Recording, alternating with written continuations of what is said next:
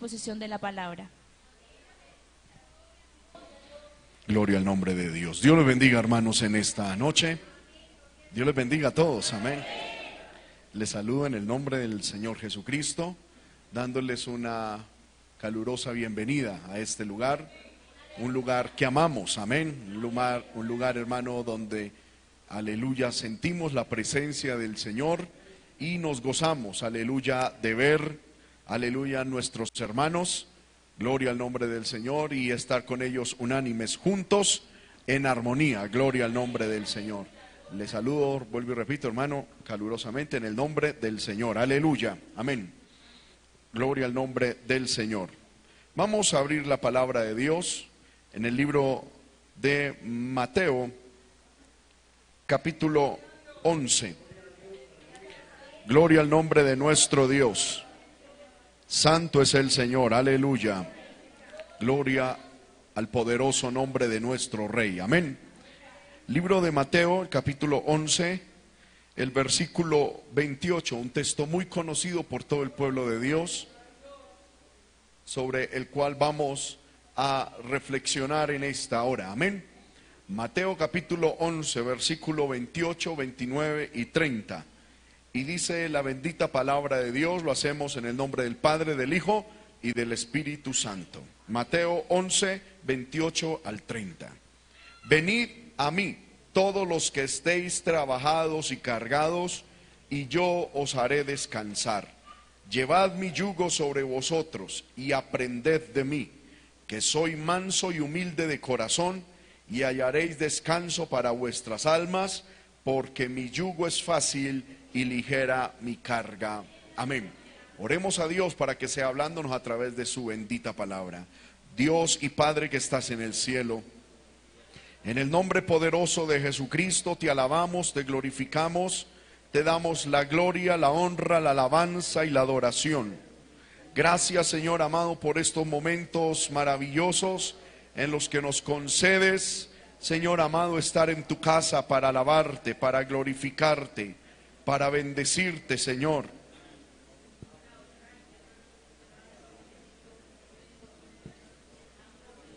Aleluya. Señor amado, hoy te damos la gloria, la honra y la alabanza. En estos momentos, Señor, que nos disponemos a oír tu palabra, yo pido que la misma sea, Señor amado, una palabra ungida, poderosa, Toma mi vida en tus manos y ayúdame, Señor amado, a ser ese instrumento fiel. Señor, me arrojo a tus brazos, Señor amado, para que seas usándome como ese medio de bendición a cada uno de los oyentes. Me despojo de todo, de todo conocimiento humano, de toda, Señor, confianza humana. Padre, para que seas tú a través de mi vida hablándonos Señor amado, edificándonos, exhortándonos, consolándonos, y que tu Espíritu Santo sea real, Señor, en esta reunión. Padre, pido que esta palabra traiga salvación, nuevo nacimiento, que traiga restauración, que traiga sanidad, que traiga liberación, que traiga guianza. Padre bueno, y que haga una obra perfecta en cada uno de nosotros. Te lo pido, mi Rey, en el nombre de Jesús. Amén. Pueden sentarse, hermanos.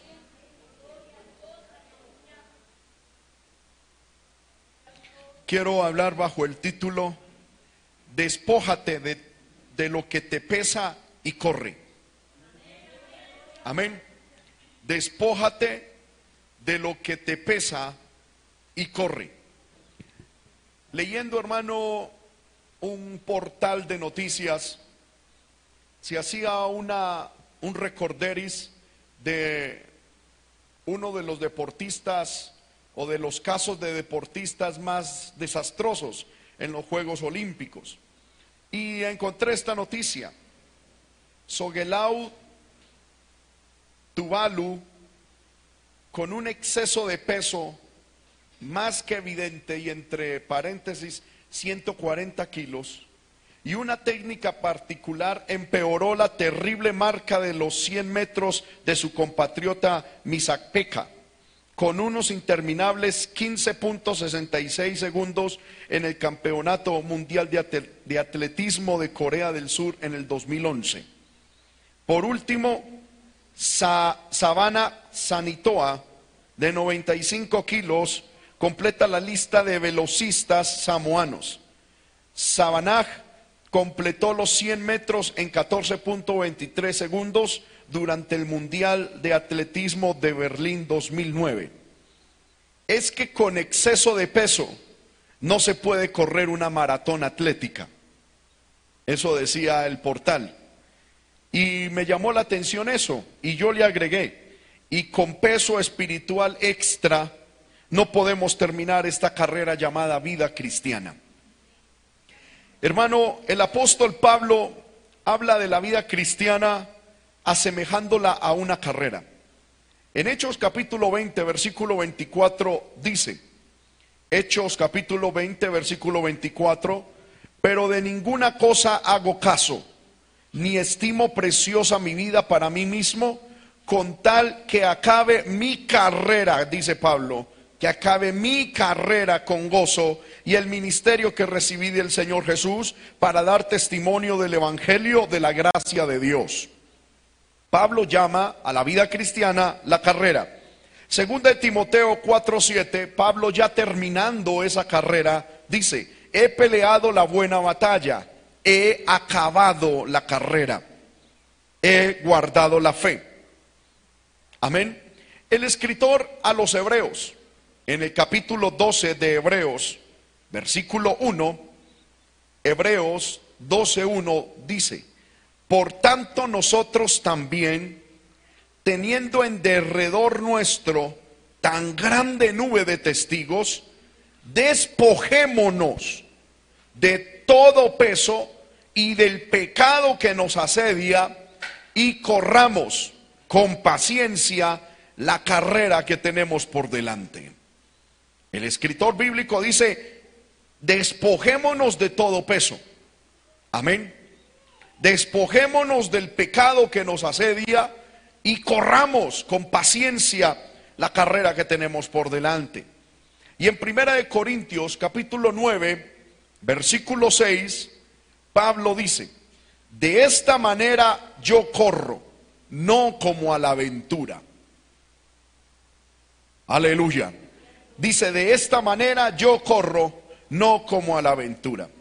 En estos textos, hermanos, se nos enseña que esta carrera hay que correrla primero, no como a la aventura. Amén. Es decir, el Evangelio no hay que vivirlo a la aventura. Es decir, sin destino y sin propósitos claros.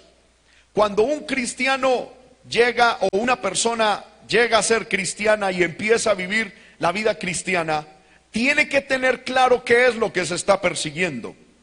Tiene que tener claro para qué estamos aquí. Porque si el cristiano no sabe para qué estamos aquí, cualquier cosa lo va a sacar de aquí. ¿Sí me hago entender? Por eso Pablo dice, yo no corro a la aventura, es decir, tenía una meta. Él no corría por correr, él no corría por llegar a cualquier parte. Él tenía una meta clara, él tenía un objetivo claro. También se nos dice que esta carrera hay que terminarla. Amén. Dice, he terminado la carrera, nos dice el apóstol Pablo. Y eso nos enseña de que esta carrera hay que terminarla. Esta carrera, en esta carrera uno puede desistir, puede desertar pero los que desisten, los que abandonan la carrera, no agradan a Dios. A Dios agradan aquellos que perseveran hasta el fin. ¿Cuántos dicen amén? Aquellos que aguantan hasta el final. Aleluya. La Biblia dice que el que perseverare hasta el fin, este será salvo. Esta carrera hay que terminarla. Ahora, esta carrera no es una carrera de velocidad, es una carrera de resistencia. Amén.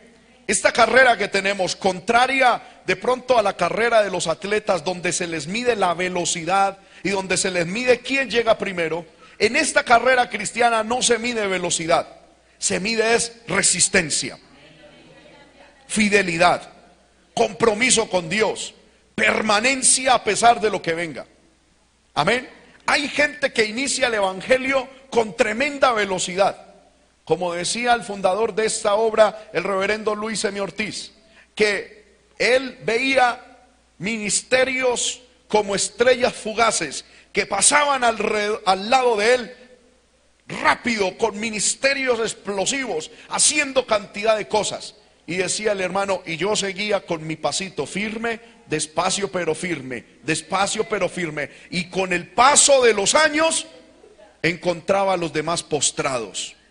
Y él seguía con su pasito firme hasta que Dios le coronó, aleluya, y se lo llevó a su presencia. Esta carrera no es de velocidad. No es decir, a ver, ya, ya, ya, ya me arrepentí, en dos meses tengo que estar bautizado, en cuatro meses tengo que estar predicando. No, esta carrera, carrera es de resistencia, de aguante, de paciencia.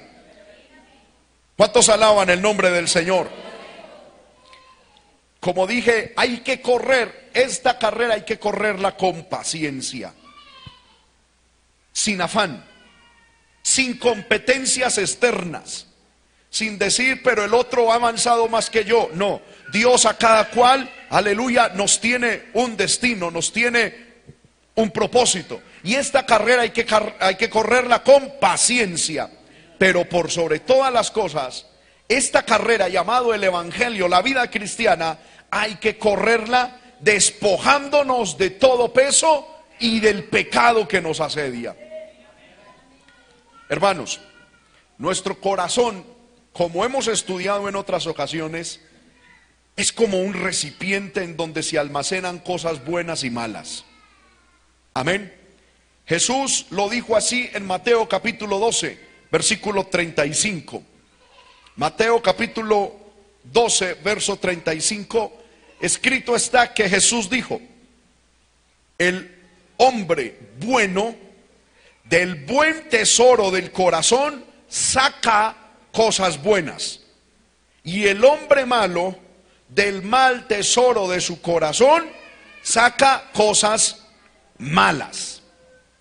Mire que el corazón es como un recipiente, es como un lugar de almacenaje, aleluya, donde se pueden almacenar cosas, aleluya. Y se puede en el corazón almacenar pesos y pecados, como lo leímos en Hebreos capítulo 12, verso 1. En el corazón se pueden almacenar cosas buenas y cosas malas. Y dentro de las cosas malas están pesos, cargas y también pecados. Pero el hecho de guardar en nuestro corazón cosas es decisión personal. Amén. Usted en su casa puede almacenar cosas buenas y malas, ¿sí o no? A usted le pueden venir cosas buenas y malas, artículos para la casa buenos y malos. El guardarlos, o corrijo, el que le vengan a usted, usted no tiene el control sobre eso. Usted va por la calle y le ofrecen cosas buenas y cosas malas. Usted no tiene control de eso. Pero que usted lo coja y lo guarde en su casa, ya es decisión suya y es decisión mía. Que a nuestra vida vengan cosas buenas y malas, a nuestro ser, de eso no tenemos el control. Que nos lleguen momentos duros y momentos de bendición, casi que no tenemos el control de eso. Pero lo que guardamos sí es decisión personal. Lo que guardamos en el corazón sí es algo que, hermano, usted y yo tenemos que ser responsables con lo que permitimos guardamos en el corazón. Y el problema, hermano, es que cuando permitimos guardar pesos y pecados en el corazón, a la postre, aleluya, estos pesos, estas cargas, estos pecados, nos fatigarán, nos terminarán cansando en la vida cristiana. Escuche bien esto, estos pecados y estos pesos nos terminarán cansando, encorvando. Amén fatigando y haciendo desertar de esta carrera espiritual. Cuando nos permitimos almacenar cosas en el corazón, en el momento inicial parece que no nada sucede. Cuando nos permitimos guardar cosas en el corazón, puede que pase un tiempo y, ese peso que guardamos o eso que guardamos en el corazón parece que no, no produce ningún efecto. El problema es después, porque con el tiempo, porque eso, ese peso se va volviendo más pesado y vamos a seguir guardando más cosas. Y eso que estamos guardando a la postre nos terminará cansando espiritualmente. Nos terminará encorvando por el peso. Amén.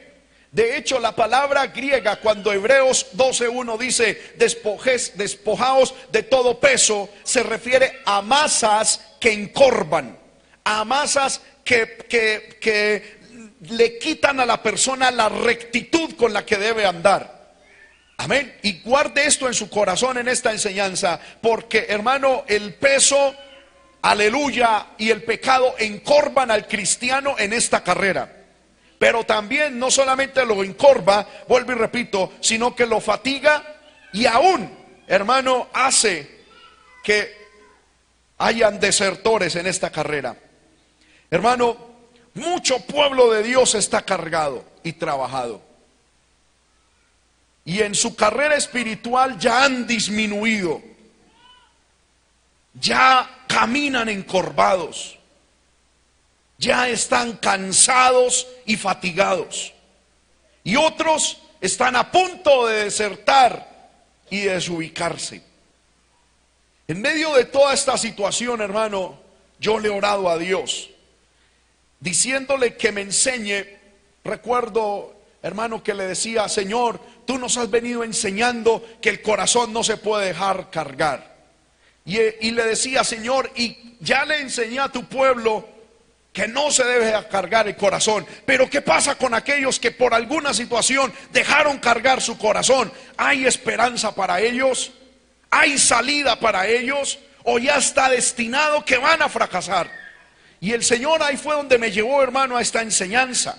Yo le oraba al Señor que me enseñara qué debemos hacer para descargar el corazón y así continuar esta gloriosa carrera que tenemos por delante, para terminar victoriosos, para terminar triunfantes, para terminar con gozo la buena carrera que el Señor nos ha permitido tener. Y esta enseñanza, esta predicación, es lo que Dios en su misericordia me ha permitido entender. Lo primero, hermano, que les quiero compartir rápidamente es por qué motivos el corazón se puede cargar. Primero, por pecados personales, por errores, aleluya, personales. Pecados o errores personales. Hermano, como no tengo mucho tiempo, voy a dar la cita rápidamente. Si usted puede anotar, anótelas o busque rápido para que después lo estudie en su casa y pueda llenarse más de la palabra de Dios. Entonces, la primera causa por la cual se puede cargar el corazón es por los pecados personales. En el libro de Job, capítulo 7, versículo 20, Job dice, si he pecado, Job le pregunta a Dios, ¿qué puedo hacerte a ti, oh guarda de los hombres? Dice, ¿por qué me pones por blanco tuyo hasta convertirme en una carga para mí mismo? Amén. Recordemos, Job estaba en una situación tremenda. Sus amigos vinieron y le dijeron, usted está así porque ha pecado. Y él se examinaba y decía, yo no encuentro pecado. Y luego orando a Dios le dijo, oh guarda de los hombres, si he pecado, perdóname. Pero ¿por qué me pones estos y trae estos pecados frente a mí? y me haces ser de mí mismo una carga para mí mismo. Porque los pecados cargan el corazón.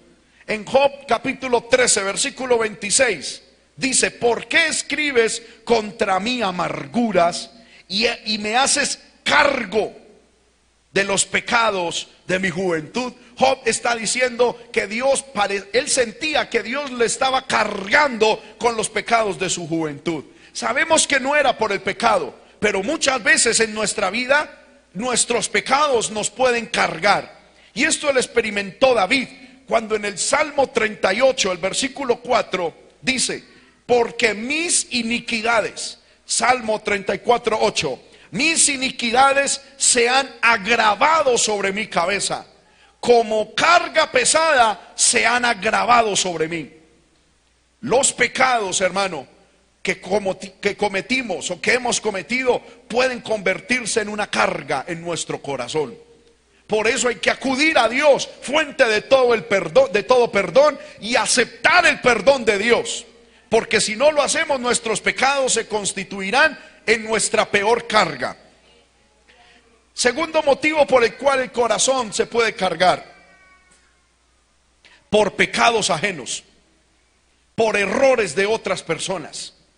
Aleluya. Marcos capítulo 2, versículo 3. Encuentro lo siguiente. Una historia de un paralítico. Dice la Biblia, vinieron a Jesús unos trayendo un paralítico que era cargado por cuatro. Estos cuatro amigos que trajeron a este paralítico a Jesús, aleluya, lo trajeron cargado. Mucho se alaba la actitud y la fe de estos cuatro amigos que cargaron al paralítico. Pero me llama la atención que ellos lo cargaron. Si para traerlo a Jesús lo tuvieron que cargar, para otras actividades también lo tenían que cargar. Por lo tanto, este paralítico se volvió una carga para estos cuatro muchachos o para estas cuatro personas. ¿Y por qué digo que el pecado de esta persona se volvió una carga para ellos? Porque cuando este paralítico se encontró con Jesús, lo primero que hizo Jesús fue perdonarle los pecados. Y después de que le perdonó los pecados, lo sanó. Es decir, la principal necesidad de este hombre paralítico era el perdón de sus pecados. Y aunque no podemos decir a ciencia cierta que estaba paralítico por sus pecados, lo primero que lo que sí podemos decir es que lo primero que Jesús trató fue el pecado en este hombre y después la sanidad. Por lo tanto, podemos ingerir o, concluir de que el pecado de este hombre si había vuelto carga para sus compañeros. A causa del pecado, a causa de ese pecado que él tenía, se había vuelto carga para estos compañeros. ¿Y cuántos de nosotros, hermano, seguramente tenemos el corazón cargado por pecados y errores de otras personas? Amén. El corazón de muchos se encuentra cargado por la ira del, prójimo, por la irresponsabilidad del prójimo, por la por el descuido del prójimo. Son acciones de otra persona, pero que cargan nuestro corazón. Si me estoy haciendo entender, hermano? Son acciones de otras personas en las cuales nosotros no tenemos control alguno, pero sin embargo nos afectan y nos cargan. ¿Cuántos esposos, cuántas esposas están cargados por la conducta, el carácter y la forma de ser de su cónyuge? ¿Cuántos hijos están cargados por la forma de ser de sus padres? ¿Cuántos padres cargados por la forma de los hijos? De ser de los hijos, cuántas iglesias cargadas por la forma de ser de los líderes y cuántos líderes cargados por la forma de ser de la, de la asamblea, de la iglesia. Y muchos corazones están cargados. En oración, hermano, el Señor me decía, muchos, muchos corazones están cargados. Y, son cosas que ellos no pueden manejar. Porque cuando uno está cargado por los pecados y los errores propios, uno le pide a Dios perdón y con la ayuda de Dios uno mejora, uno decide cambiar y la situación cambia. Pero ¿qué hacer cuando la carga mía es producto de la conducta de otro? Amén.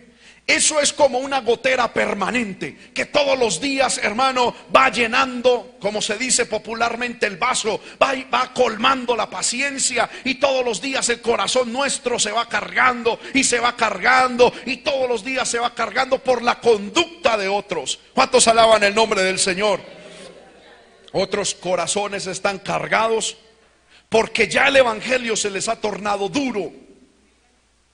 Amén debido a que su corazón está cargado, aleluya, por o por pecados personales o por errores y pecados de otras personas, ya el evangelio se les torna difícil, se les torna pesado.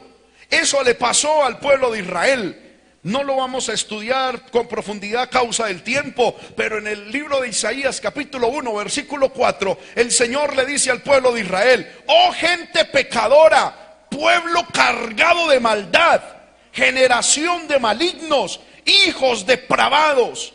dejaron a Jehová, provocaron a ir al santo de Israel, se volvieron atrás. El pueblo de Israel acudía al templo. Aleluya. Pero acudía con sus corazones cargados. Por eso el profeta Isaías dice, este pueblo de labios viene a adorarme, pero su corazón está lejos de mí. El pueblo de Israel ya estaba cargado, tenía el corazón cargado de tantas cosas. Y para ellos el adorar a Dios se hizo algo difícil, algo duro. Por eso el Señor ahí, unos versos más adelante, en el capítulo 1 de Isaías, les dice, basta ya de su culto, basta ya de su adoración, basta ya de sus ofrendas. ¿Por qué? Porque lo hacían ahí de manera mecánica, como, como si fuese algo religioso, algo impuesto.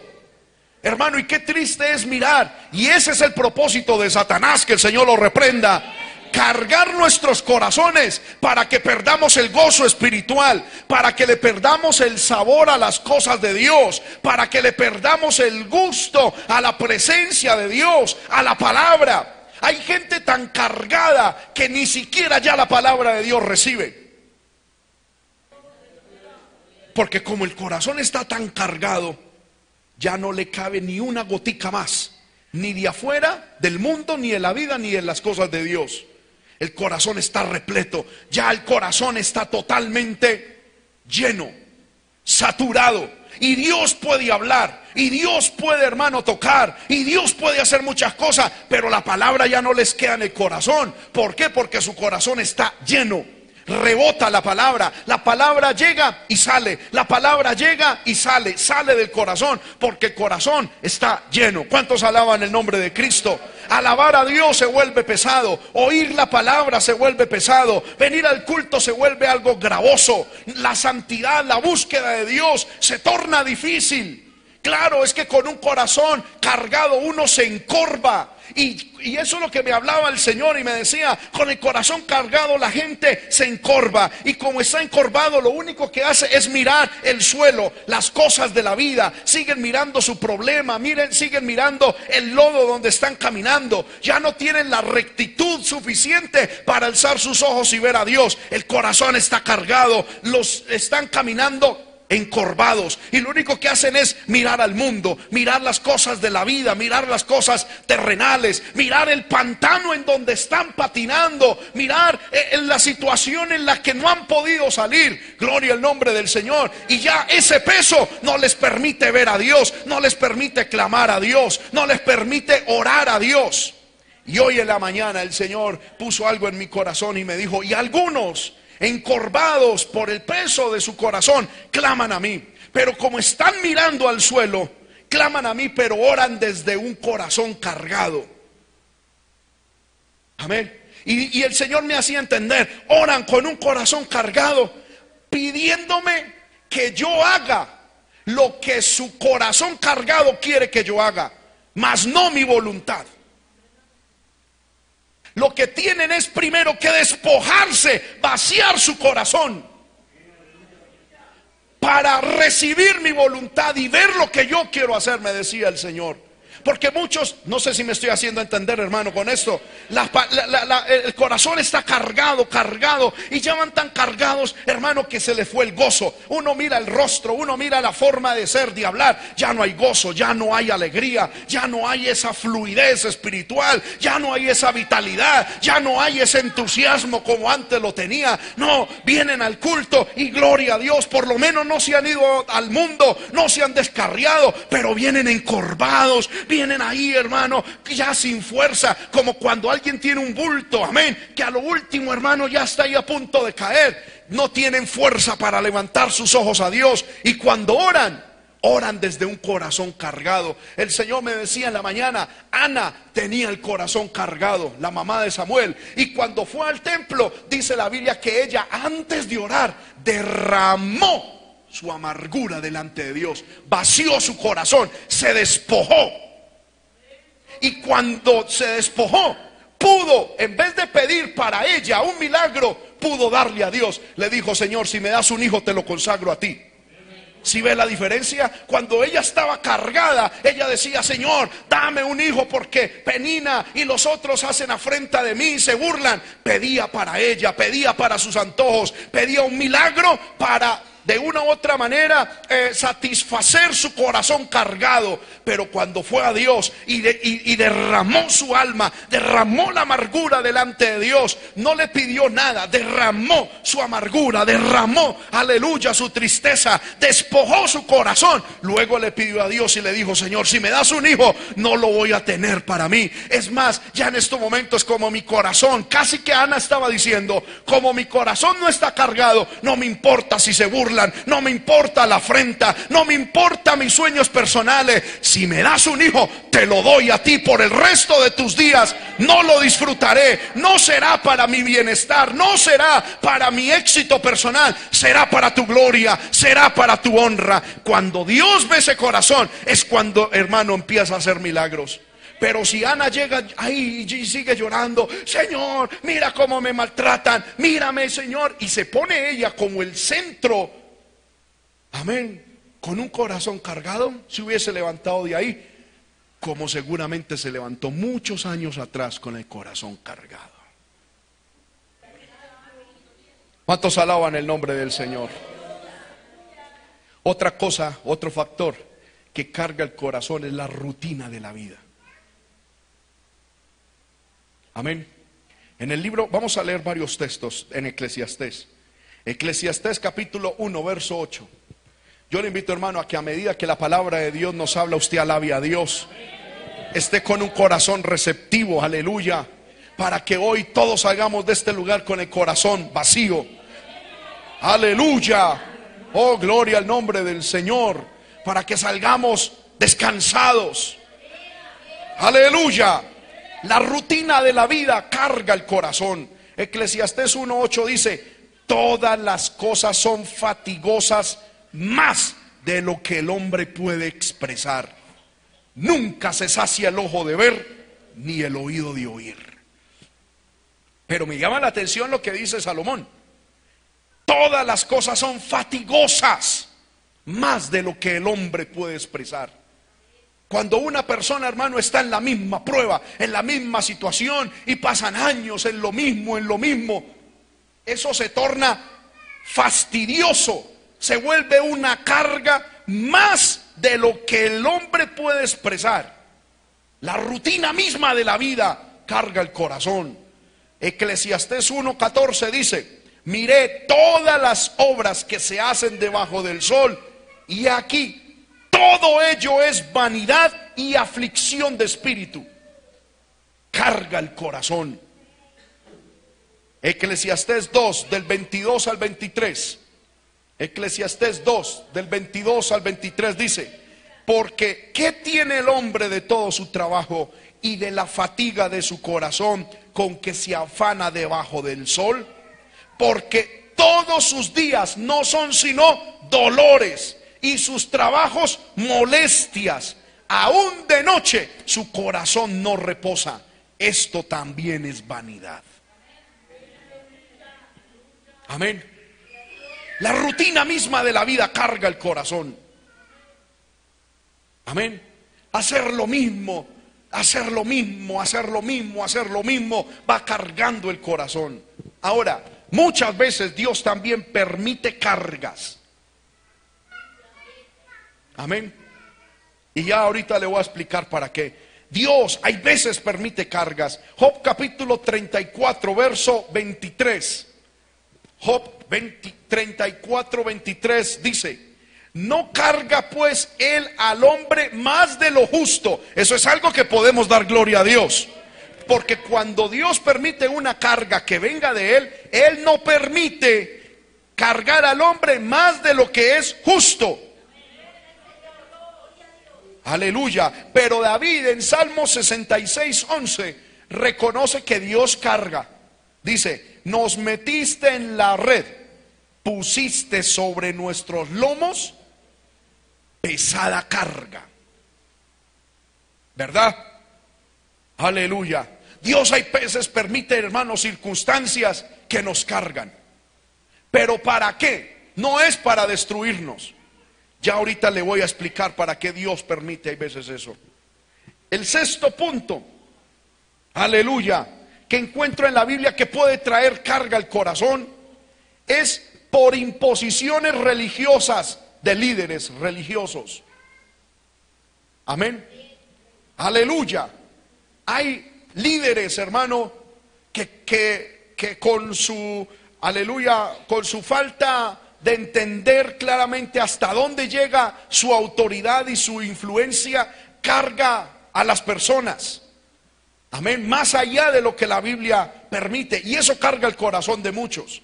En el libro de Lucas capítulo 11, versículo 46, dice, Jesús dijo, Lucas 11, 46, hay de vosotros también intérpretes de la ley porque cargáis a los hombres con cargas que no pueden llevar, pero vosotros ni aun con un dedo la tocáis.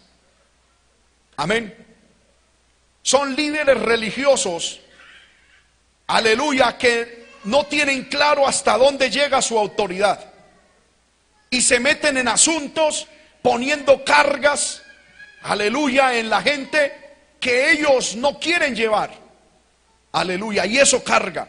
Y hay mucho pueblo de Dios cargado por acciones, palabras, decisiones de líderes espirituales. Aleluya. Que se cargan.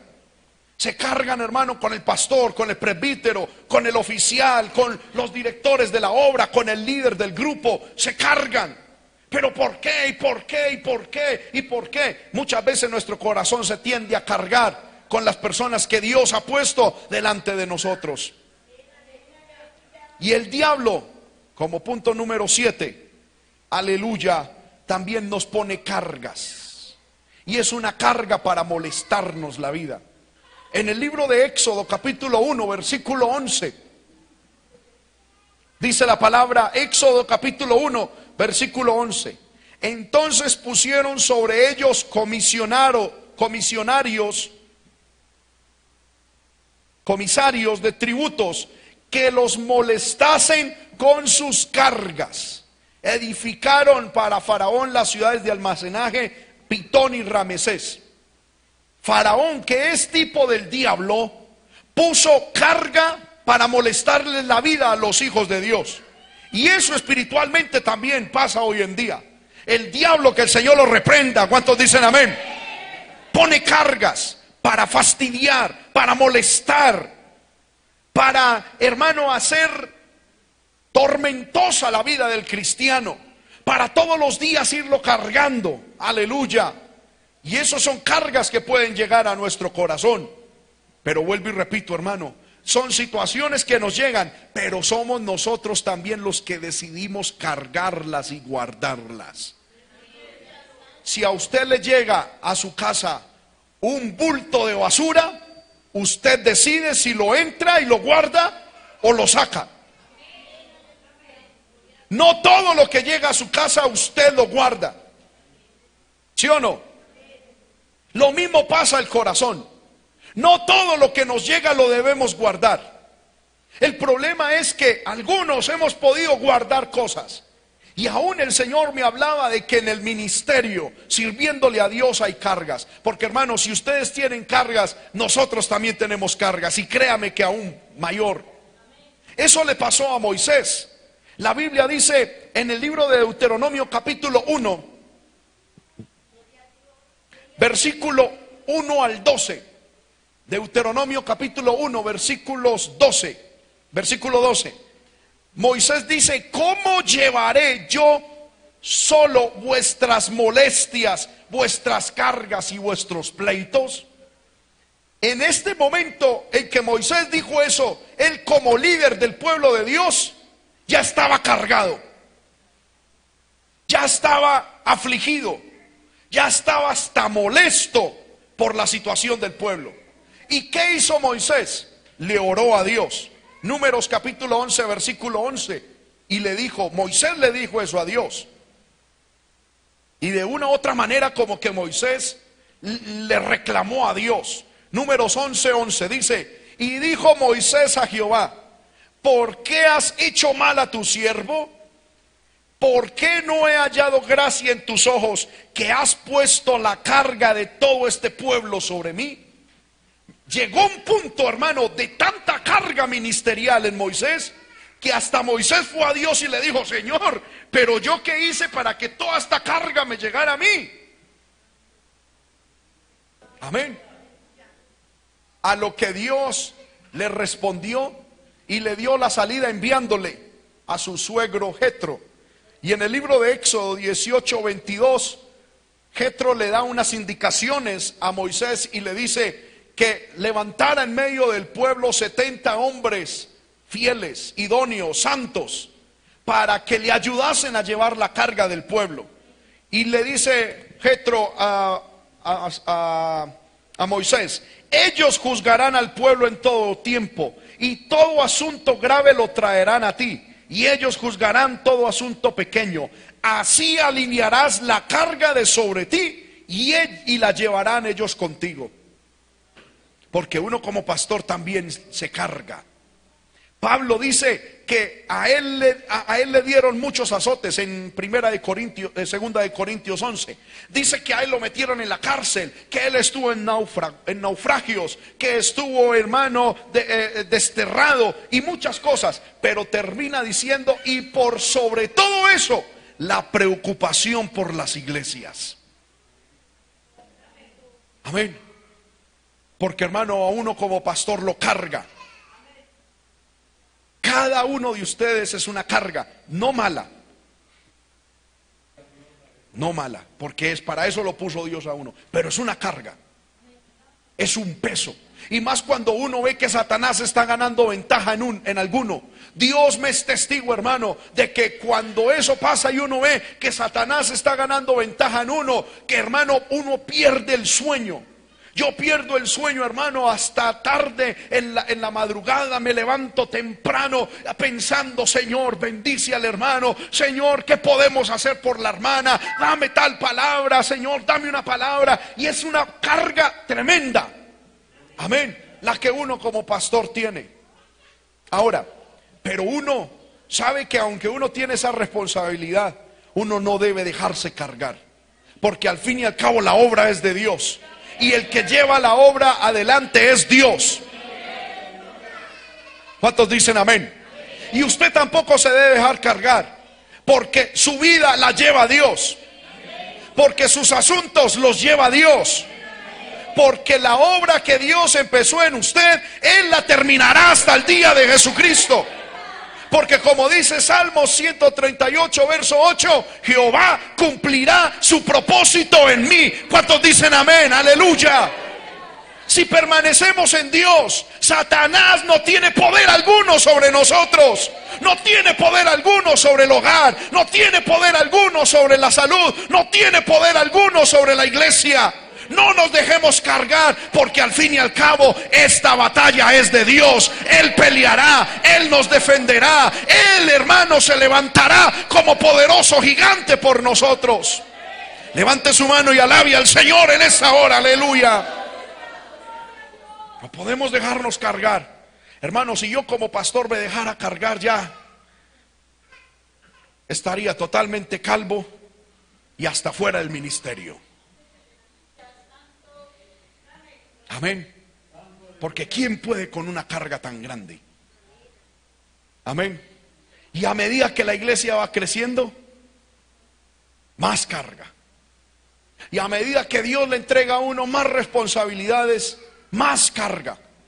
Pero hemos aprendido que aunque el enemigo ruja como ríos, el Espíritu del Señor levantará bandera y Él peleará por nosotros. La obra es de Dios, mi familia es de Dios, la economía es de Dios, la salud es de Dios, aleluya. Él tiene todo bajo control. Humanamente uno se puede preocupar, pero cargar el corazón, no, nunca. Amén. Porque ¿qué consecuencias hay de dejarse cargar el corazón? Puede que hayan muchos más, pero el Señor me hizo entender cuatro. Rápidamente se las expongo. El dejarse cargar el corazón produce sueño espiritual. ¿No ha visto usted que cuando usted está cansado, cómo, qué, qué- síntomas refleja su cuerpo? Sueño, deseos de, de detenerse y descansar un poco. Y espiritualmente sucede lo mismo. En Marcos capítulo 14, verso 40, después de una terrible, hermano, eh, digamos así, gira que Jesús hizo con sus discípulos, Jesús los llevó a orar. Y cuando Jesús los llevó a orar, los dejó en cierto lugar y al volver, Marcos 14, 40, al volver, otra vez los halló que durmiendo. ¿Y por qué estaban durmiendo? Porque los ojos de ellos estaban cargados de sueño. Muchos cristianos no pueden orar. Muchos cristianos no pueden, hermano, eh, ayunar. No pueden alabar a Dios porque ya están cansados al límite. Se han apropiado ellos de sus problemas. No han entregado su problema a Dios. Se han apropiado de su lucha, de la batalla, y no han permitido a Dios pelear sus batallas. Y claro, eso cansa. Cualquiera, hermano, se cansa. Los discípulos no, no pudieron orar porque estaban cargados de sueño. Pero lo tremendo, hermano, es que el estar cargado también produce muerte. En el libro de jueces capítulo 4, versículo 21, encontramos a una mujer llamada Jael.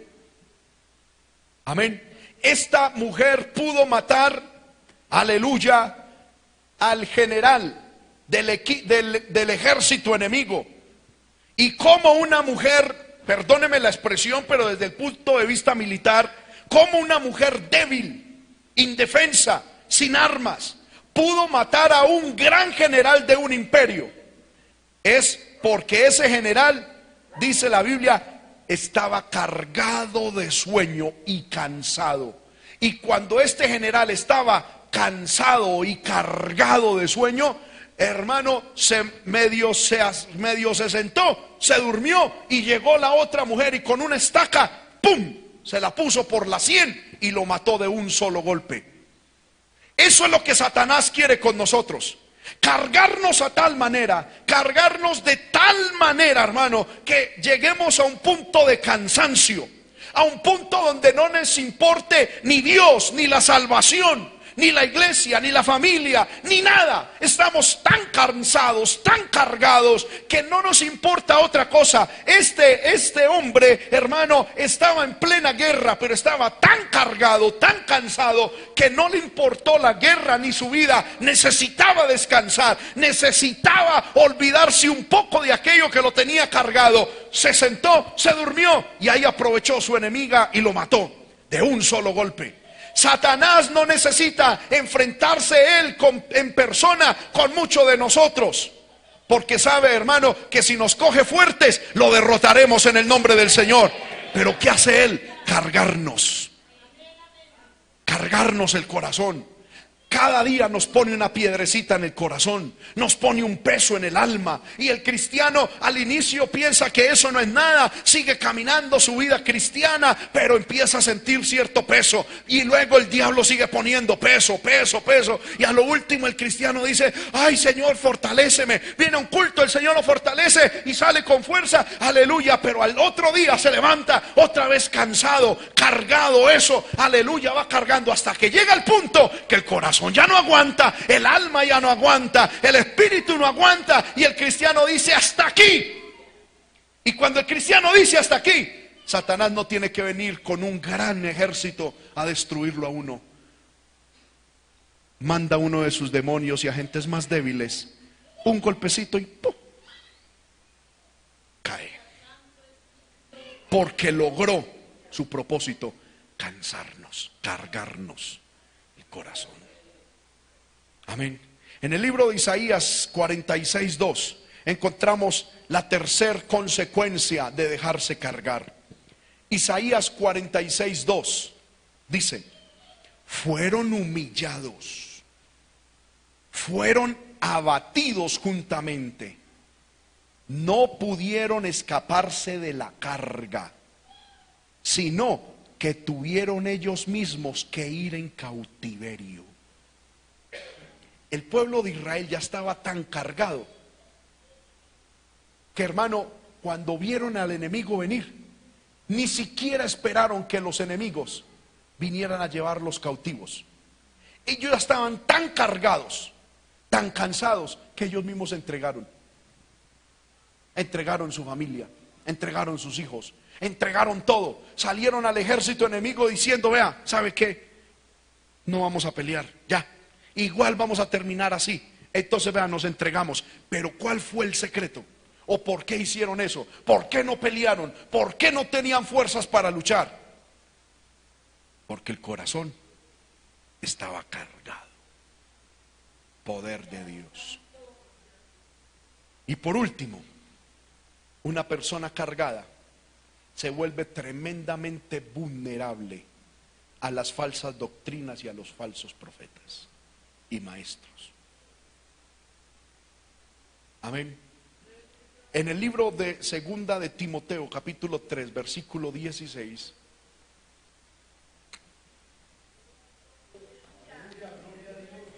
Alabemos al Señor, hermano. Segunda de Timoteo, capítulo 3, verso 6. Pablo dice, porque de estos, está hablando de los falsos maestros, de los falsos pastores, de los falsos siervos de Dios de estos son los que se meten en las casas y llevan cautivas a las mujercillas que qué? Cargadas de pecados, arrastradas por diversas concupiscencias.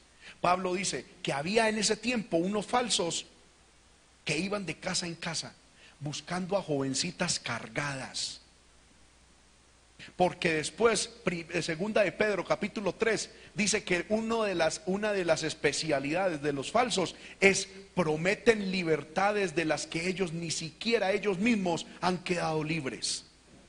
Prometen y con palabras que eh, adulan, palabras aduladoras, palabras, hermano, no que vienen de parte de Dios, sino de su propio corazón van y engañan y cautivan a los ingenuos, a los que tienen el corazón cargado. Amén. Hay gente, hermano, que tiene el corazón cargado, que ya está a punto, aleluya, de, de botarlo todo. Y, y esas personas son presa fácil para las sectas de error, para los falsos siervos de Dios. ¿Por qué? Porque la especialidad de los falsos siervos de Dios es adular, es hablar al corazón, pero no de parte de Dios, sino desde el corazón de ellos, de su propio estómago, de su propio vientre, como decía, de su propio de su propia visión, como decía Jeremías capítulo 23. No hablan de parte de Jehová, son expertos en adular, en decir, oh, sí, yo entiendo tu situación, ay, venga un abrazo, yo te comprendo, yo te entiendo. Y el cargado de corazón, ¿qué anhela? Alguien que le, que, que le diga, yo entiendo. Pero detrás viene el veneno, detrás viene la herejía, detrás viene, aleluya, la doctrina falsa. Y Pablo dice, e, esos falsos van detrás de las jovencitas que se mantienen cargadas, ahí aburridas, esto y lo otro. Esas son presas fáciles para la falsa doctrina. Esas personas que mantienen el corazón ahí, hermano, cargado, se mantienen escuchando, buscando en internet, en radio, en televisión, una palabra de Dios para su afligido corazón. Cuando esa no es la solución. Esa no es la respuesta de Dios, porque un corazón abatido, un corazón cargado, no tiene la suficiente capacidad de discernir. Porque lo único que está buscando es consuelo y libertad a su cargado corazón. Y cuando alguien le habla bonito, ¡ah! aleluya, esto es lo que yo necesitaba. Cuatro consecuencias, hermano, que se viven cuando el corazón se carga. Primero, sueño espiritual. Ya hay inactividad espiritual. Algunos llegan hasta la muerte espiritual. Otros, hermano, son humillados y abatidos y llegan al punto en que ya no quieren pelear, se entregan solitos al enemigo. Y por último, se vuelven terriblemente vulnerables a las falsas doctrinas. Pero ¿cuál es la solución? Eso es lo que yo le oraba al Señor y le decía, Señor, pero ¿cuál es la solución? Mucho pueblo de Dios anda con el corazón cargado. Muchos están con sueño, otros están a punto de morir agonizando, otros están a punto de entregarlo todo sin luchar. Otros están ya, hermanos, siendo coqueteados por doctrinas raras, por gente rara. Y yo le decía, Señor, ¿cuál es la solución? Ahí fue donde el Señor me llevó a Mateo capítulo 11, versículo 28, donde Jesús dice, venid a mí, aleluya, todos los que estéis cargados y trabajados, y yo os haré descansar. La solución es, el Señor dice, venid a mí. Tres cosas, según estos textos, debemos hacer cuando sentimos que nuestro corazón está cargado. Lo primero que tenemos que hacer es acudir rápidamente a Dios. El Señor dice, venid a mí los que estéis trabajados y cargados, y yo os haré descansar. Es en la presencia de Dios, hermano, donde encontramos verdadero descanso. Es en la presencia de Dios aleluya, donde encontramos reposo y descanso para nuestro abatido y cansado corazón. Pero el Señor me decía, me hacía entender y, me hacía comprender que cuando vengamos a Dios no es para exponerle nuestra queja no es para exponerle nuestra situación, es para entregarle el corazón, para entregarle un corazón con amargura, un corazón con dolor, un corazón, no, no diciendo es que Julanita, Julanito, tal, estoy cansado de eso, no, Dios conoce las circunstancias. Eso, usted no tiene control de eso. Usted tiene que tener el control de lo que entra en su corazón. Y como ha permitido que eso entre, entrégueselo al Señor. Arroje su carga a los pies de Dios. No le exponga el problema porque Dios ya lo conoce. Expóngale su corazón y dígale, Señor, a raíz de ese problema he permitido tal, tal sentimiento, he permitido tal amargura, me he permitido cargar el corazón con tal circunstancia, con tal persona, aún con mis propios pecados, mi corazón está cargado. Ya no puedo, te entrego mi corazón, te entrego mi, mi incredulidad, te entrego, Señor amado, mi guerra contra ti, contra tu obra. Te entrego, Señor amado, mi corazón adolorido, hecho pedazos. Eso es lo que Dios quiere. Porque muchas veces nosotros llegamos a Dios. Oh, gloria al nombre del Señor. Y el, Señor me hacía entender, mucho pueblo mío cargado viene a contarme lo que yo ya sé. Pero salen a enfrentar lo que yo ya sé con el mismo corazón cargado. No, no es hora de comentarle a Dios lo que nos está pasando. Es hora de entregarle a Dios, hermano, el, corazón de decirle, Señor, ya no puedo. Intenté una cosa, la otra. Señor, ya la fe me está fallando. señor, mi ánimo está por el suelo. Ya hasta quiero, Señor amado, morir. Ya hasta quiero entregarlo todo. Ni siquiera quiero pelear. Es derramar el alma. Es derramar la amargura delante de Dios es exteriorizar. No el problema que Satanás y Dios ya saben, sino lo que hemos permitido guardar en el corazón. El Señor dice, venid a mí, los trabajados y cargados. Es en la presencia de Dios donde encontramos descanso. Éxodo 33, 14, el Señor le dice a Moisés, mi presencia, aleluya, irá contigo y te daré descanso. Amén. Aleluya. No utilicemos la oración, hermano, como una escapatoria para decirle a Dios lo que nos está pasando. Él ya lo sabe. Entreguémosle el corazón. Entreguémosle lo que hay ahí. Sacando este mensaje, el Señor me hacía recordar de una historieta que hace algunos años yo escuché de un sueño que tuvo un cristiano, en el cual Dios en el sueño entraba a su casa, pero su casa no era su casa, la casa representaba el corazón de él. Amén. Y el Señor llegó y le dijo a este hombre, ¿me das las llaves de tu, de tu casa? Es decir, del corazón. Y él, sí Señor, y sacó y apartó unas llaves y le entregó las llaves de la puerta principal. Cuando se abrió la puerta principal, entró él y el Señor, y aquello era bonito. Y el, el Señor se agradó. Era la sala pública. ¿Me hago entender? Era el aspecto público, la sala pública bonita. Luego el Señor entró a un cuarto y el Señor le dijo, "¿Me das las llaves de este de esta habitación?" Y él en el sueño le dio las llaves. Cuando abrieron era la pieza íntima con su familia y era una pieza bonita.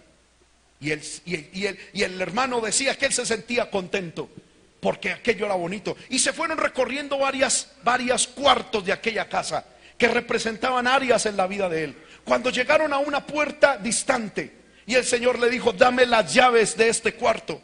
Y él dijo, Señor, de ese cuarto no te voy a dar las llaves. ¿Por qué no? No, Señor, de ese cuarto no. Tienes el resto de casa. Tienes todo lo otro. Tienes todo mi corazón, pero este cuarto no. Y el Señor le decía, dame las llaves de ese cuarto. Y él, no, no, no. Hasta que el Señor le dijo, ¿y por qué no me da las llaves de este cuarto? Y él dijo, porque es que ahí es donde tengo la basura. Ese cuarto es feo. Ese cuarto está oscuro, ese cuarto huele mal.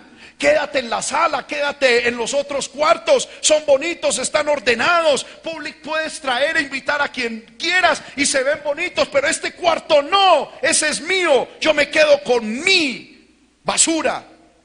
Y el Señor le insistía hasta que Él le entregó las llaves. Cuando Él le entregó las llaves en el sueño al Señor, el Señor abrió ese cuarto y fue el Señor el que sacó la basura, limpió ese cuarto e hizo de ese cuarto también un cuarto de bendición.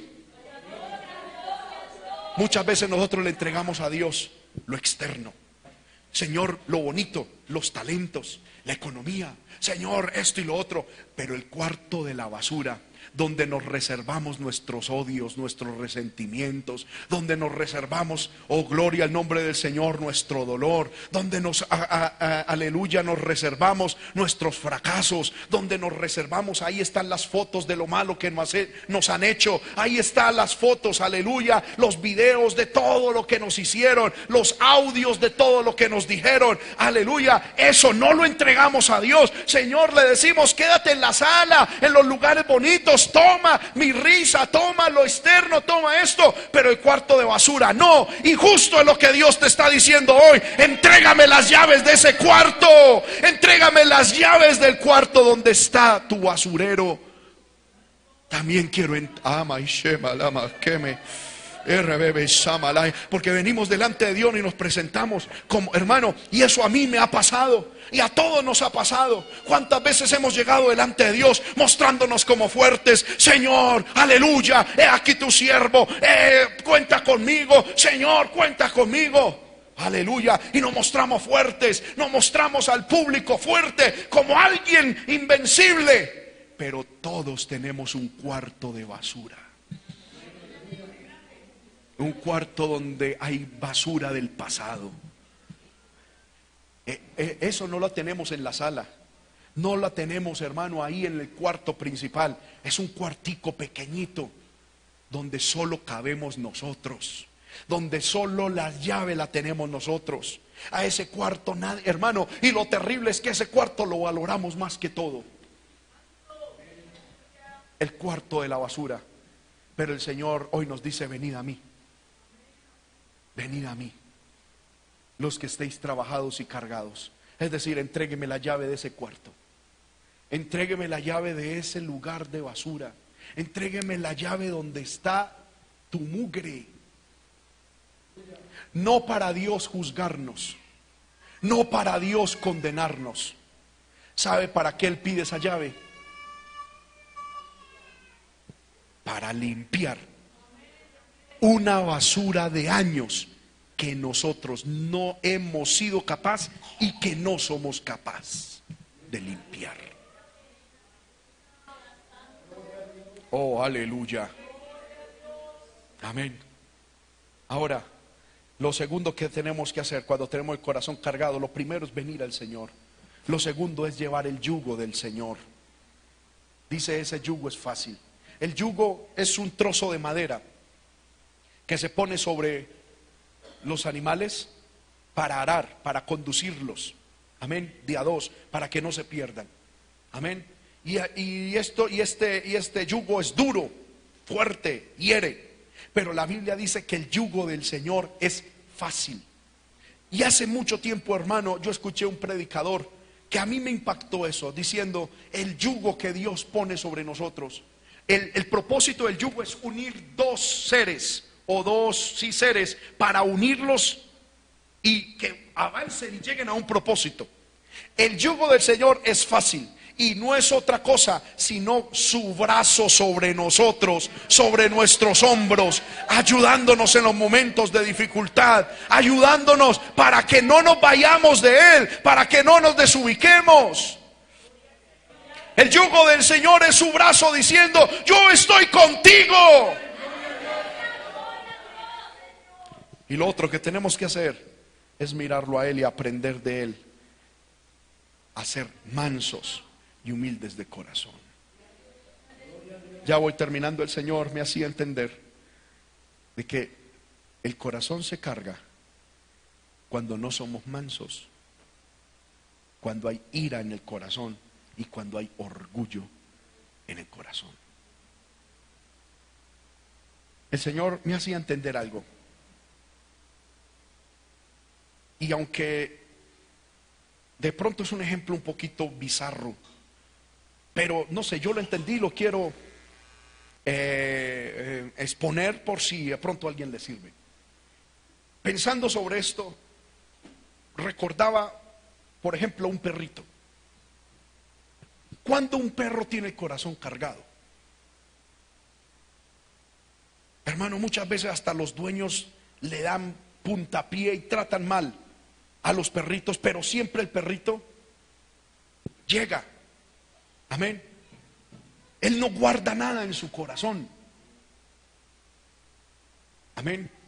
Y él, hermano, si le, si le ponen un pollo entero, se lo come.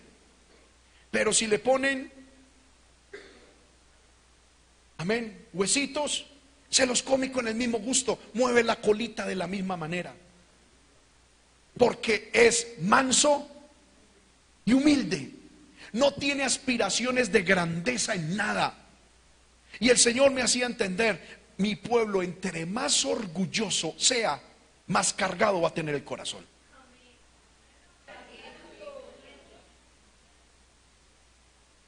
Entre más uno se crea la última Coca-Cola del desierto, más todo mundo va a intentar tomárselo y más va a sentir que va a ser uno más atacado. Entre más alto tenga uno su orgullo y su dignidad humana, más cargado va a tener su corazón. En el libro de Santiago, capítulo 4, versos 1 al 2, libro de Santiago, capítulo 4, versos 1 al 2 dice, ¿de dónde vienen las guerras? Y los pleitos entre vosotros? ¿No es de vuestras pasiones las cuales combaten en vuestros miembros? Codiciáis y no tenéis. Matáis y ardéis de envidia y no podéis alcanzar. Combatís y lucháis, pero no tenéis lo que deseáis porque no pedís. Pensando sobre esto, yo entendí algo, hermano, en el corazón. Y una pregunta se, surgía en mi mente. ¿Quién, no me responda a mí, respóndase a usted. ¿Quién en su hogar es el más espiritual? Si es usted, amén, alabe a Dios.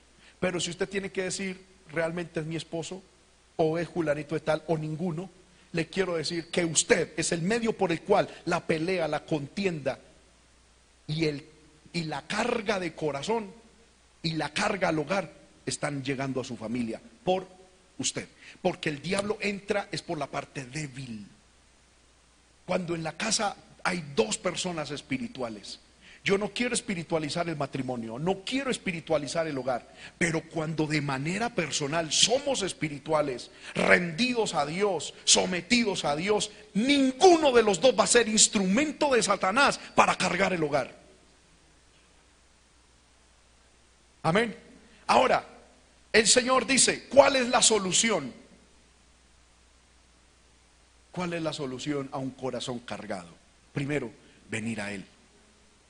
Segundo, tomar su yugo.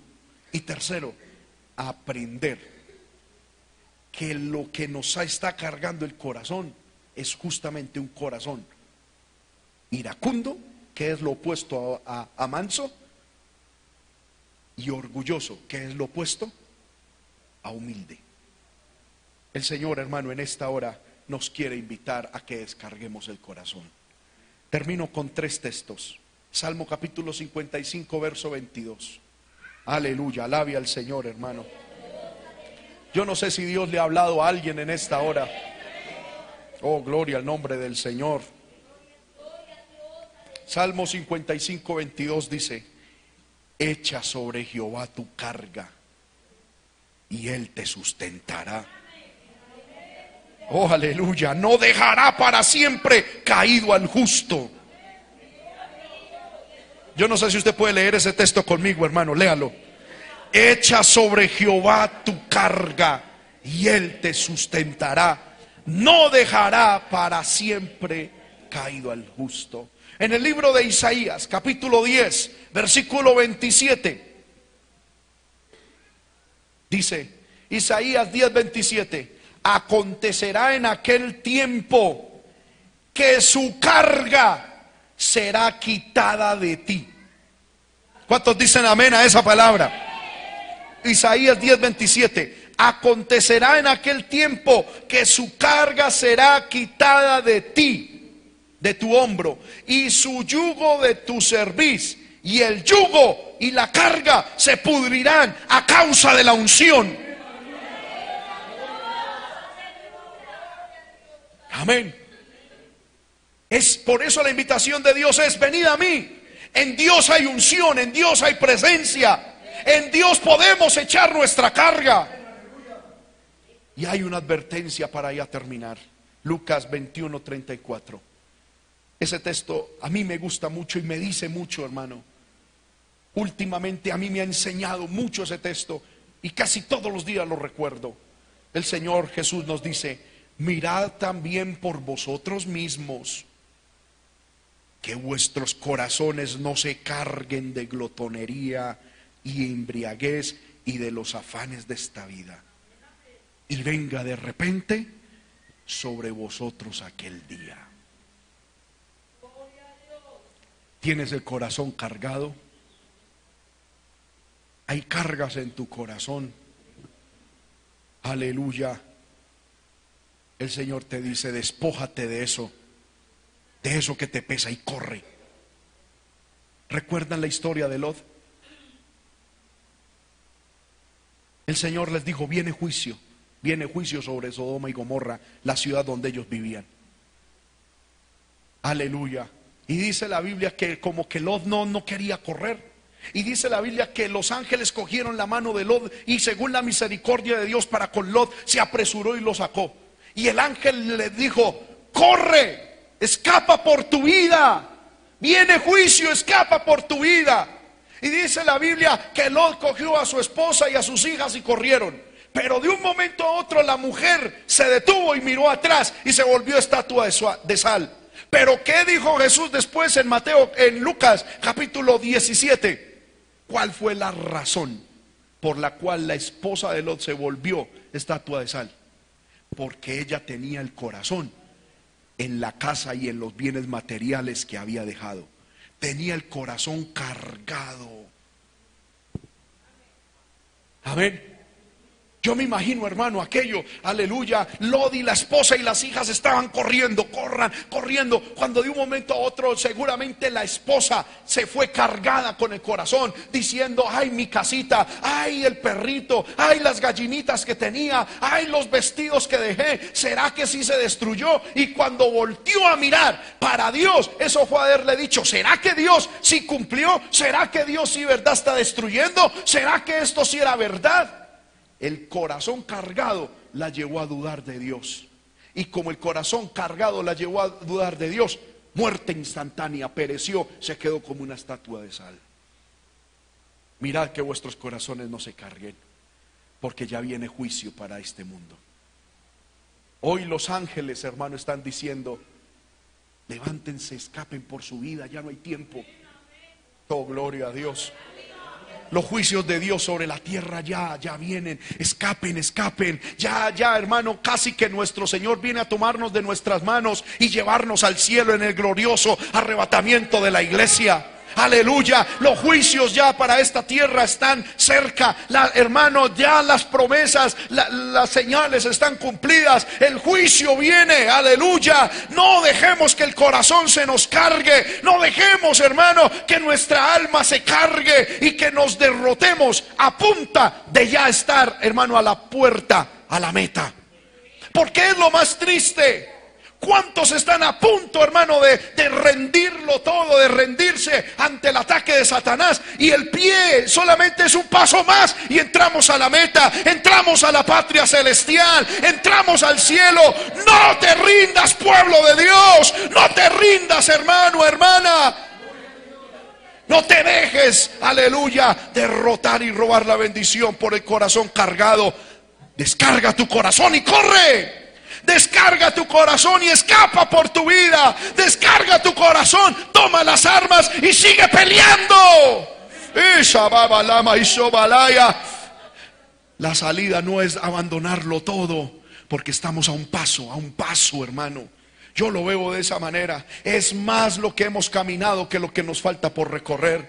Estamos a un paso de llegar a la meta. Estamos a un paso, hermano, de tener la gloriosa jubilación espiritual. Estamos a un paso, a segundos, a mil, hermano, a milímetro de decir, coroné, he terminado la buena batalla, he terminado la carrera, aleluya. Estamos a minutos, a escasos segundos de pronunciar, aleluya, he terminado la carrera. Estamos a segundos de escuchar del cielo una voz que dice, bien, voy buen siervo fiel, porque en lo poco fuiste fiel, en lo mucho te pondré. Entra en el gozo de. Ay, mi Shemalaya. Estamos a punto de oír eso, hermano.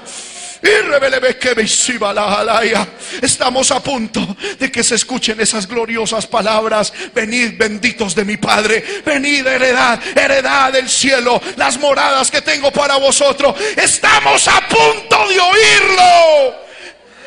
Nos falta minutos, pequeños segundos. Y el diablo te carga. Y el diablo te cansa. Y el diablo te dice, no más. Que el Señor lo reprenda. Despójate. Despójate de lo que hay en tu corazón. Y corre. Ven a Dios en esta hora. El altar está abierto para aquellos que le dicen, Señor, yo acepto tu invitación cuando dices, venid a mí todos los trabajados. Ay, Michela, babajala. Deme aquí le me ya. Dime mi ama y si le rabakendue. Ay, misha, ay, mi leve que rababa, bisa balajalaya. Tenta y samanándula jamai mi. Y rabai mi shiva, aquí abaleme, suila bacayandue. Oh hermano, yo siento al Espíritu de Dios aquí. Y bebe, shirra, be mi la solama, quema la isolaya que no. Ora, ora delante de Dios. Derrama tu amargura, derrama tu corazón cargado. No le comentes a Dios, no le hables a Dios lo que Él ya sabe. Él ya sabe tu problema, Él ya sabe tu dificultad, Él ya sabe por qué estás pasando. No se lo digas. Lo que Él quiere es que le entregues las llaves de ese, de ese cuarto sucio, de ese cuarto donde está la amargura. Anda maila maishara bajalai misuila bakileya. Oh hermano, el Espíritu de Dios está aquí. Yo siento el Espíritu de Dios aquí. Siento la presencia de Dios aquí. Vamos, vamos, habla, habla con el Señor. Habla con Dios en esta hora. Habla con Dios y dile, Señor, estoy a punto de escuchar esas gloriosas palabras. Estoy a punto de entrar al cielo y Satanás me está cargando. Hay amargura, hay dolor. Señor, hay cansancio en mi corazón. Vamos, levante su voz, hermano. Aleluya, aleluya. Para ti que el Evangelio se ha vuelto pesado. Para ti que el Evangelio se ha vuelto duro. Para ti que, aleluya, sea aleluya la predicación, la oración, la adoración se te ha vuelto pesada. Vuelve, vuelve al altar. Vuelve a la vida. Vuelve al gozo. Antes no lo veías así. Antes no sentías eso porque tu corazón no estaba cargado. Porque tu corazón, llora, hermano. Hay que derramar lágrimas delante de Dios. Aleluya. Hay que humillar el alma delante de Dios.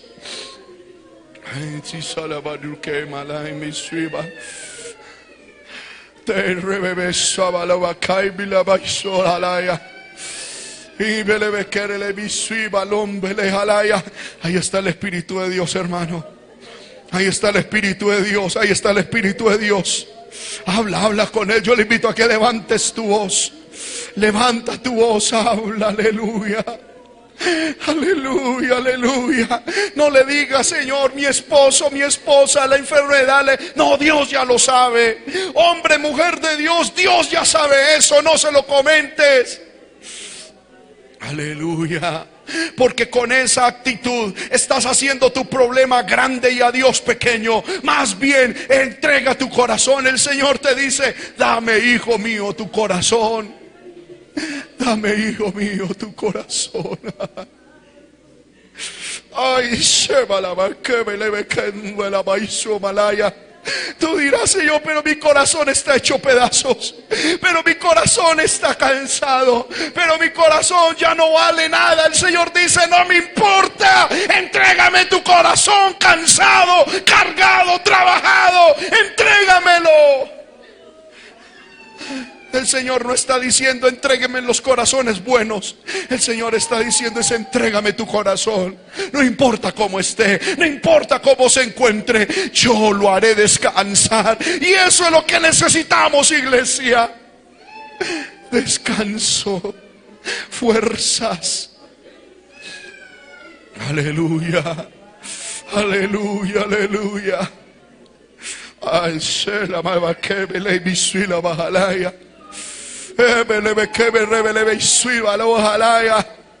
Oh gloria, oh gloria a Dios, oh gloria a Dios. Entrégale tu carga al Señor. Entrégale tu carga al Señor. Entrégale tu carga. Oh gloria, oh gloria, oh gloria, oh gloria, oh gloria. Oh gloria, oh gloria. Habla con el Señor, hermano. Dios ya ha hablado contigo. Habla tú con Él en esta hora. Habla tú con Él en esta hora. Todavía es temprano. Podemos arrojar nuestra carga. Echa tu ansiedad sobre Él. Aleluya, aleluya, aleluya. Aleluya. Aleluya. Él es nuestra paz. Él es tu paz. Él es tu descanso. Él es tu fortaleza. Ay, la misuila bajalaya.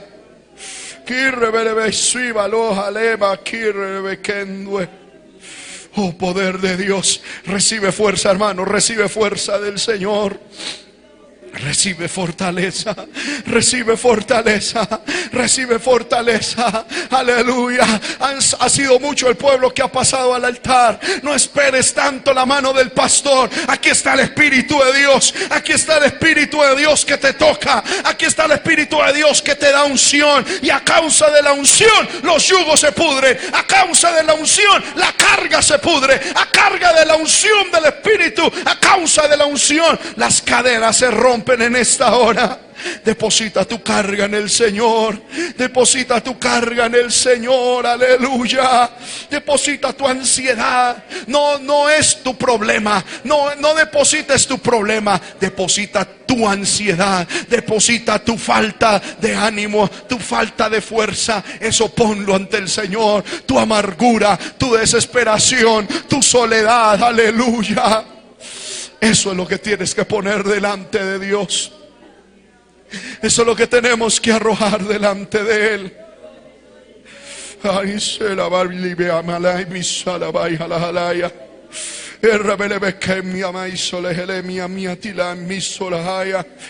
Oh, aleluya. Es posible vivir en paz en medio de la tormenta.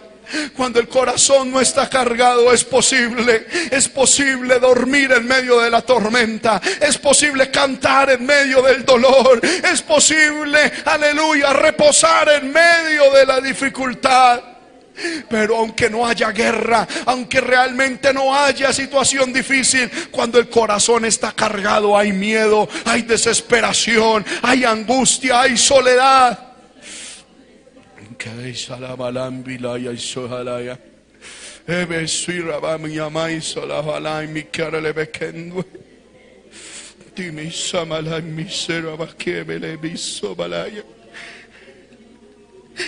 Irrebebeke bisabalo wakaim bitebelo mipiswalo alema. Sahibi ribeke ribeke bisui babayeswalo wakandue.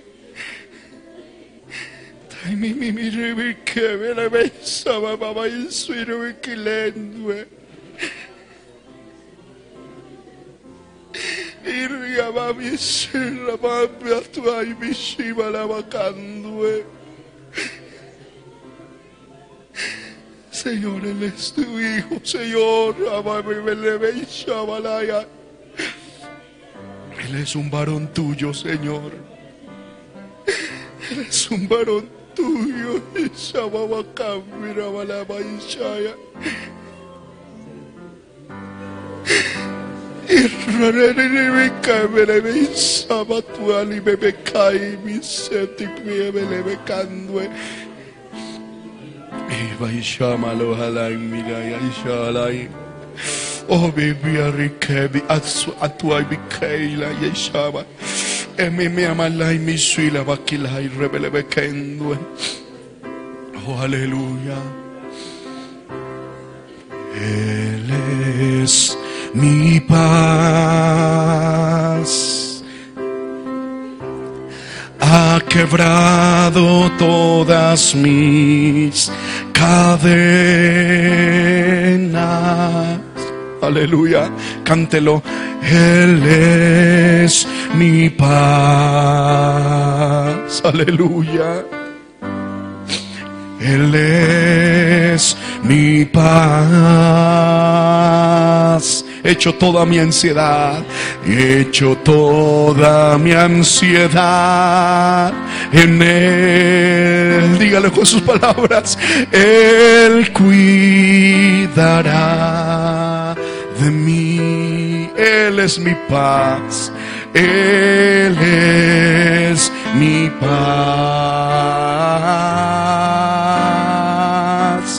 Él es mi paz. Hecho toda mi ansiedad, hecho toda mi ansiedad en Él. Él cuidará de mí. Él cuidará de mí. Aleluya. Él es mi paz. Él es mi paz. Estoy confiando. Estoy confiando, Señor, en ti, Señor, en ti. Tú eres fiel, Señor, tan fiel a mí. nunca me has dejado. Aunque débil soy, estoy confiando, Señor, en ti. Puedo descansar, cantemos. Yo puedo descansar, puedo descansar, puedo descansar. Y a su mansión, y a su mansión. Cristo me guiará, Cristo me guiará. Si el sol llegara a oscurecer, si el sol llegase a oscurecer y no brilla más, y no brilla más. Yo igual confío en el Señor, yo igual confío en el Señor. Aleluya, que Él me va a ayudar. Si tú lo crees, levanta tus manos y dile, Señor, gracias. Tú me vas a ayudar. Aleluya. Aleluya. Aleluya. Aleluya. Descansa en el Señor, hermano. Descansa en el Señor. Ese corazón abatido, cansado, cargado se ha ido. El Señor hoy te da nuevas fuerzas. En un corazón descansado, descargado, cabe la promesa, cabe la palabra, hay espacio para la palabra de Dios. El Señor te dice, yo no te voy a dejar, hijo mío, no te voy a dejar, hija mía. No te voy a dejar. Primero se, te, se le olvida a tu madre cómo te llamas antes de que yo te abandone. Con amor eterno te he amado, por tanto te prolongo mi misericordia. Y aunque el enemigo venga como ríos, yo levantaré bandera.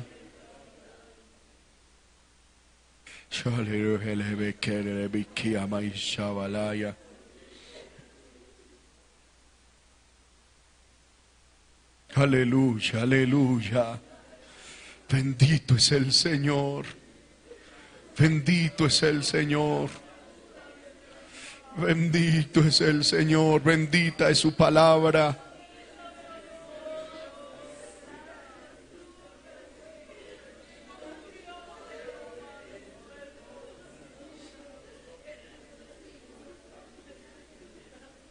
Bendita su promesa. Despójate de todo el peso y corre. Tu salvación está más cerca que nunca, hermano. Nuestra salvación está más cerca que nunca. No nos dejemos desubicar por el diablo ni por las presiones. Despoja tu corazón y corre, corre pueblo. Corre pueblo, corre pueblo, corre. Corramos pueblo hacia nuestra salvación.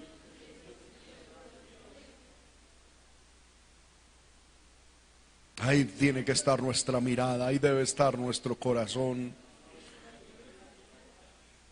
No te angusties, entrega tu vida, tu esposo, tu esposa al Señor. Entrega tu vida al Señor, entrégala, entrégala. Él tiene cuidado de ti. Él tiene cuidado de ti. El Señor tiene cuidado de ti.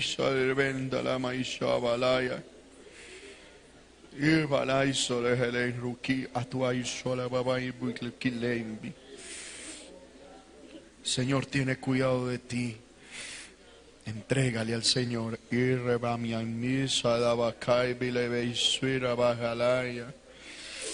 Irreten santui manai mi sib ay que le solo a mi. El Señor tiene cuidado, el Señor tiene cuidado, el Señor tiene cuidado y un propósito hay. Isharebe Santi Alay Salam Bukaira Mia Maimiso Alo Araya. Ishabalama Ishala Halabakan Suele Padre, ayúdales, ayúdales, Señor, ayúdales. Ayúdales, Señor, ayúdales. La. Pon tu fe en Dios, pon tu fe en Dios y continúa, corre, corre. Corre hacia la meta, asegura tu salvación, asegura, pelea por tu salvación. Que del resto Dios tendrá cuidado. De tus hijos Dios tendrá cuidado.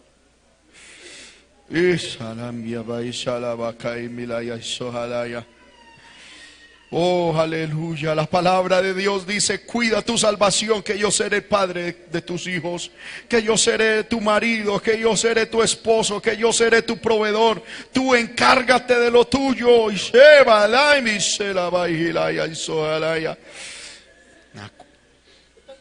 Preocúpate por tu salvación, pelea por tu salvación, que de lo material me encargo yo. Oh, gloria, oh, gloria a Dios, oh, gloria a Dios. Demos gracias al Señor, hermano.